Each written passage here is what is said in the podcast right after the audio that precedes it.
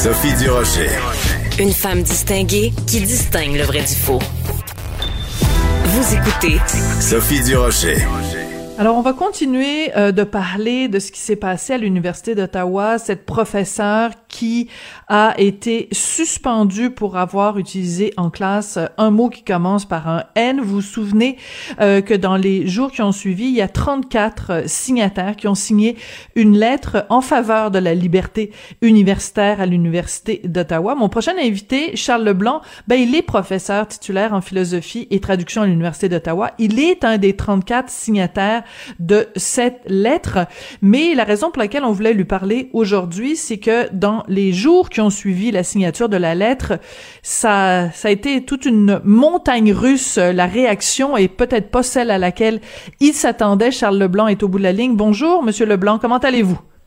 Euh, ben, comme vous ne le voyez pas, euh, on n'a pas encore procédé à ma décollation, donc j'imagine que je vais plutôt bien.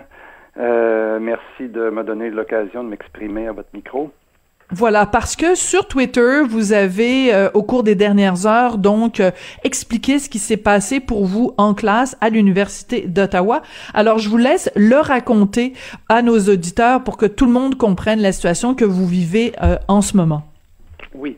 Alors, le contexte, c'est que vous savez, vous l'avez dit, je suis signataire de, de, cette lettre. Notre objectif, c'était pas de tomber dans un débat sémantique. D'ailleurs, Gérald Bouchard en parle ce matin dans Le Devoir pas une question de mots, c'est une question de liberté de penser, mm-hmm. euh, liberté de dire aussi. Donc, euh, on m'avait, mais le contexte, c'est que maintenant que l'enseignement est en ligne, il y a, il existe des, des salles de clavardage où les étudiants se réunissent et peuvent parler du cours. Euh, et euh, mes assistants, parce que j'enseigne à des classes très nombreuses, hein, j'ai 400, 422 mm-hmm. inscrits ce matin euh, m'avait informé que, en quelque sorte, une fronde se préparait, puisqu'on avait vu que j'étais l'un des 34 euh, signataires de cette lettre. Euh, et de, on m'a demandé si j'allais donner cours ou si j'allais euh, en parler. Donc, un homme averti en voulant deux, en valant deux, j'ai, euh, je me suis préparé et j'ai simplement énoncé les différents points pour expliquer la, ma prise de position publique euh, en plus, mon cours s'appelle Pensée et raisonnement critique, donc je n'avais pas l'impression d'être hors sujet, pour ainsi dire. Euh, je dirais que le, le nœud de, de, la chose, c'est que j'essayais de montrer à mes étudiants que les mots sont les outils de la pensée et que euh, grâce aux mots, on réussit à construire les connaissances et à dire le réel. Mhm. Et en disqualifiant les mots, en les éliminant, euh, ben on s'empêche non seulement de comprendre le monde, mais en plus de le dire et d'avoir une prise sur, euh, sur celui-ci. Bon, jusque-là, les choses semblaient aller correctement. Mm-hmm. euh, et j'ai souligné que quand j'étais jeune étudiant en Allemagne, euh, j'avais déjà suivi un cours où on parlait du nazisme et de l'antisémitisme. On étudiait la rhétorique antisémite. Euh, et j'avais des confrères d'université qui étaient qui étaient juifs. Et tout ça s'était fait sans que personne ne déchire sa chemise, euh, sans qu'on en appelle au rectorat, sans que l'enseignement euh, arrête. Au contraire, en ayant fait cette analyse-là, on est tous sortis de là plus instruits et, euh, j'ose mhm. le prétendre, un peu plus intelligents.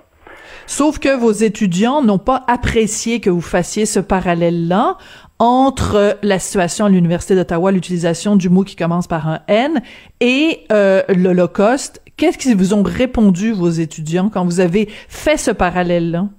Eh bien, l'étudiante qui était la plus militante, puisque c'est toujours la même chose, il y a toujours, il y a toujours quelqu'un d'un peu plus militant. Euh, mais ça, c'est correct. J'enseigne depuis longtemps. Je suis habitué à ça. C'est pas, c'est correct qu'on s'exprime. Euh, m'a dit que je ne pouvais comparer la souffrance des Noirs et celle des Juifs, les Juifs n'ayant jamais souffert que trois ou quatre ans pendant la, la dernière guerre. Bon, euh, écoutez, vous savez, euh, c'est en soi assez, assez troublant, mais d'un autre côté, on met ça sur le compte de la jeunesse, puis au fond, euh, elle est là pour s'instruire, donc euh, on essaie d'être indulgent. Alors je, je lui ai simplement rappelé qu'elle se trompait d'à peine 2000 ans, mais au fond, peut-être que c'est un petit calcul face à l'immensité du temps.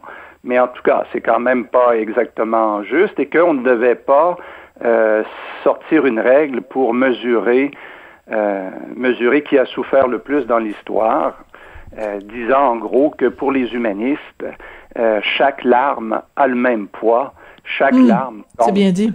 Oui, exactement. Puis on n'est pas là pour, euh, euh, en effet, euh, comme vous dites, il n'y a pas de règle à mesurer pour dire la souffrance de l'un est plus importante ou plus grave. on n'ira pas par là. Vous voyez bien que c'est un, une impasse, c'est une aporie sans solution. Donc on ne va pas là. Ensuite, je soulignais parce que quand, quand j'étais étudiant de cégep, et pourquoi, entre parenthèses, je parlais de mon temps à l'université de quand j'étais étudiant de cégep, c'est que vous savez, on doit euh, se mettre à la portée des étudiants. Là, moi, j'ai 55 mhm. ans, ils en ont 20. Euh, je suis un vieux monsieur. Euh, je veux essayer de leur montrer aussi que j'ai été à leur place. Moi aussi, j'ai été jeune. Moi aussi, j'ai étudié. Donc, j'évoquais des souvenirs de, de mon temps d'étudiant. Puis, j'ai, su, j'ai suivi au cégep Garneau un cours qui s'intitulait Race et racisme, qui nous montrait que entre celui qui est noir et ben et, et le viking, le roux, euh, il y a toute une palette de couleurs et c'est très difficile, euh, même biologiquement, de déterminer où commence euh, le noir et où finit le blanc. Parce que, mhm. et c'est ça la chose que je voulais exprimer à mes étudiants, nous avons une humanité commune. L'humanité est une. Ce ne sont jamais que des différences, des nuances de couleurs. Et, ça, ça n'a pas passé non plus. Cette comparaison que vous avez faite en disant euh, euh, je, que pourquoi moi je serais pas noir parce que c'est ça que vous avez dit. Ah mais oui, c'est parce que parce que je, ce que je voulais ensuite leur montrer, c'était que être noir, mais aussi être blanc, c'est pas simplement participer d'une couleur de peau, mais c'est aussi une culture, mm-hmm. c'est un être au monde. Et que si face à nos différences de, de couleur de peau. C'est certain que je ne suis pas noir. C'est sûr que l'étudiante qui me parlait n'était pas blanche. Ça, ça nous sépare. Mais si on essaie de penser nos rapports sociaux, nos rapports intellectuels, notre vie en commun, non pas à partir de cette différence qu'on ne pourra jamais combler, mais à partir de la culture qu'on peut partager mm-hmm. et, et, qui permet une hybridité certaine, là, on reconnaît cette humanité commune, puis on va finir par s'entendre. Donc, c'est un message rassembleur, Monsieur Leblanc.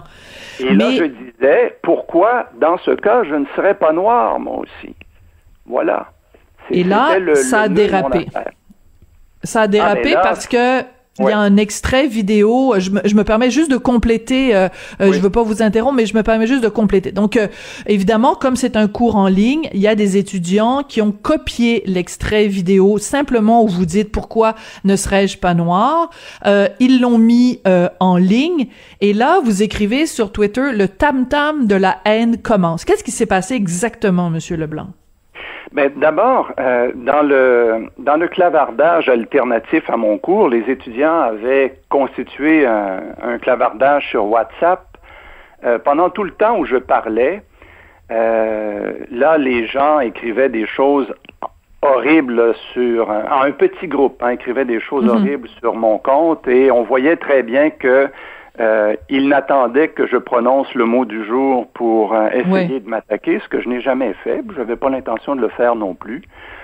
Euh, j'avais, j'ai pas d'intention diffamatoire ou dilatoire du tout. Donc euh, voilà. Et puis ils ont été très très violents à mon égard. Il est certain que ce qu'ils voulaient, c'était essayer de me faire trébucher, ce qui n'est pas ce qui est pas arrivé. Euh, et qu'ils étaient prêts à, tout pour essayer de, de créer une histoire, de, de, monter une affaire. Donc, ils ont pris un extrait d'une dizaine, 10, 15 secondes que, que l'étudiante militante en question a placé sur euh, son, son fil Twitter. Et de là, ben vous, hein, vous êtes une habituée, votre époux aussi, de toutes ces choses.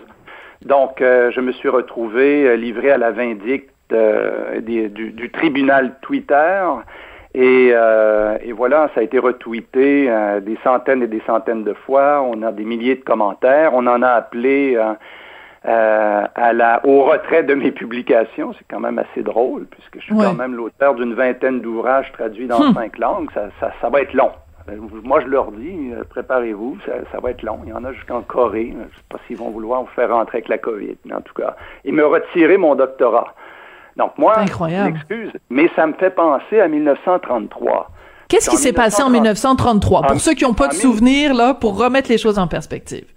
En 1933, ben, on, appelle euh, pour les dissidents ou pour les, les professeurs juifs, euh, on les chasse de l'université, mm. puis on fait des autodafés. On brûle les livres à partir de ce moment-là. Euh, donc là, finalement, quand on demande publiquement de retirer mes publications, ce que je trouve très drôle, et puis de m'enlever mon doctorat, donc moi, ça me fait rire encore plus parce que vous imaginez la chose. On fait une décollation des grades. Génial. Alors on se présente, puis tous les professeurs qui sont pas dignes, là, on leur enlève, on leur enlève le mortier, on leur enlève l'étole. c'est grotesque, c'est du grand guignol cette affaire-là. Mais en même temps, Monsieur Leblanc, vous, vous, utilisez l'ironie, vous utilisez le sarcasme, vous utilisez l'humour, mais la réalité est très grave. La réalité, c'est que des étudiants euh, euh vous euh, menacent en fait votre votre votre votre poste universitaire pour des propos qu'ils ont en fait déformés et euh, à ce jour, moi, je regarde le, le, résumé que vous nous faites de ce que vous avez dit en classe. Il n'y a pas de quoi fouetter un chat, là. Non, mais c'est, je sais qu'il n'y a pas de, il y a pas de quoi euh, fouetter un chat. Ça, ça, c'est, définitif. Mais vous savez, euh, je, je, pense qu'on est devant, un, on est devant un monstre qu'on ne peut pas arrêter, hélas. C'est quoi ce monstre? C'est probablement euh, une, une, idéologie qui est délétère et qui ne va pas dans le sens de, de la libre pensée, du débat d'opinion serein. Euh, J'aurais pu dire n'importe quoi. Hein, je termine le tweet avec ce, ce mot de, de, mm-hmm. Paul Valéry. Quoi que tu dises, ma négation est prête, car c'est toi que je nie. Donc, mm. il n'y a rien à faire. Euh, J'aurais pu dire n'importe quoi. Euh, nous avons toujours tort. Donc, mm-hmm. et, et, pour moi, toute cette chose-là, je, n'en fais pas un débat sur le racisme. Pour moi, c'est un débat d'abord sur la liberté de penser, parce que j'ai besoin des mots pour réfléchir, et alternativement aussi la liberté de parole qui suit la liberté de penser. Parce qu'on imagine, dans un monde idéal, que la liberté de parole s'appuie sur l'exercice libre de la pensée. Mm. On espère que ça soit vrai. Mais euh, si tout le monde euh, qui parle pensait euh, avant de parler, le monde irait mieux. C'est pas toujours placé, c'est pas toujours dans le monde pratique. Ce que je crains, moi, Madame Durocher, c'est qu'à oui, allez-y. ce qui va se passer, c'est que les actes de libre pensée à l'université ne se résument au fond qu'à un point d'exclamation dans une note de Lisa Goguet Porphyre. Ça sera pas bien méchant, ça sera tout caché et on ne pourra plus euh, faire notre travail qui est euh, d'analyse, de rigueur, de compréhension. Euh, Parce que je trouve que c'est préoccupant. Oui. Alors, vous nous avez euh, envoyé à, à, Hugo Veilleux, qui est recherchiste à l'émission, et à moi, des captures d'écran euh, de certains des, des, des propos euh, des, des, étudiants qui clavardaient à votre sujet. Écoutez, c'est très violent. On s'en prend à vous. On dit que que vous êtes stupide, un idiot. Euh, est-ce que quelqu'un peut se débarrasser de lui? Le, le langage est très violent. Et c'est assez particulier parce que ces mêmes personnes dénoncent le fait que euh, quand on prononce certains mots, ce sont des micro-agressions. Donc c'est quand même assez particulier parce oui, on que pas un paradoxe près, en effet. C'est particulier parce que oui. parce que ces micro-agressions, vous voyez, on dénonce les micro-agressions. Vous avez lu, vous voyez que je n'invente rien. Vous avez vu comment on s'exprime là-dedans euh, dans une violence inouïe. En effet, on demande à quelqu'un. Il y a une étudiante à un moment donné qui demande qui peut est-ce que quelqu'un peut, peut nous débarrasser de lui? Euh, et ça, c'est quoi ça? C'est pour moi, c'est une macro-agression quand même. Euh, je crois avoir toutes les toutes les cartes en main pour demander l'expulsion de ces étudiants de mon cours. Est-ce que vous allez le faire? Eh bien, c'est ce que je tente de faire, mais euh, puisqu'on est, euh, puisqu'on est en quelque sorte euh, au Dunkin' Donuts chez nous, c'est le client a toujours raison. Donc là, pour l'instant, il semble que je doive continuer à faire cours avec avec ces avec ces gens-là. Donc, c'est en soi un peu difficile. Ça soulève un autre problème. Allez-y. C'est le problème de l'enseignement en ligne, parce que c'est un peu tout ça qui est derrière, euh, qui est hmm. derrière la chose.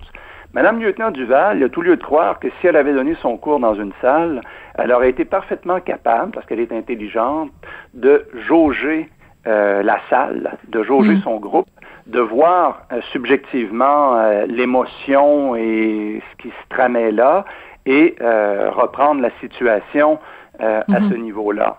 Ce qu'on ne peut pas faire avec des interfaces comme Zoom, Team et, et autres. Ça, c'est un premier problème. Deuxième problème, c'est que il n'y a plus aucun de mes confrères, quel qu'il soit maintenant, qui peut dormir sur ses deux oreilles.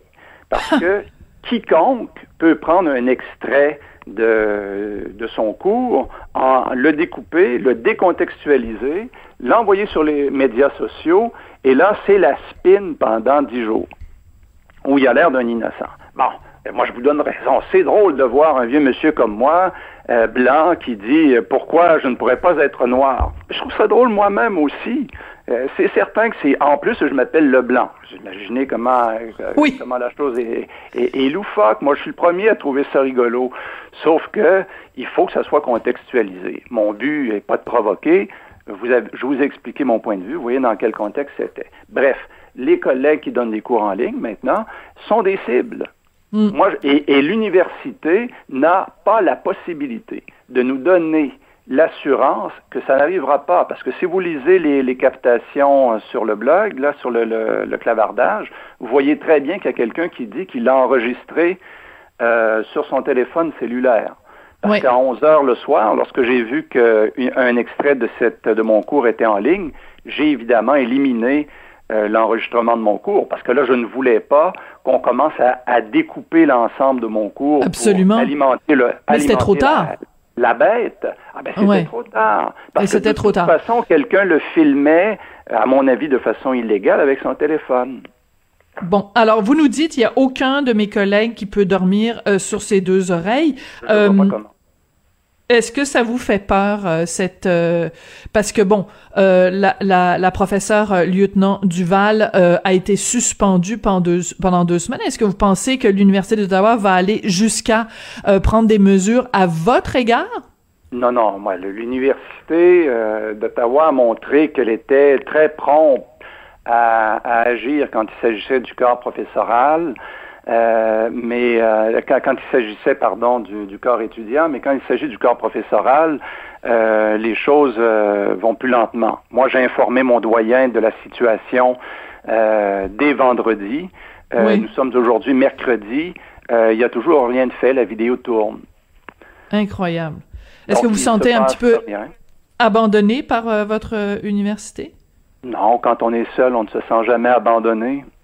Donc, n'ayant jamais été accompagné, nul ne m'a abandonné, vous savez.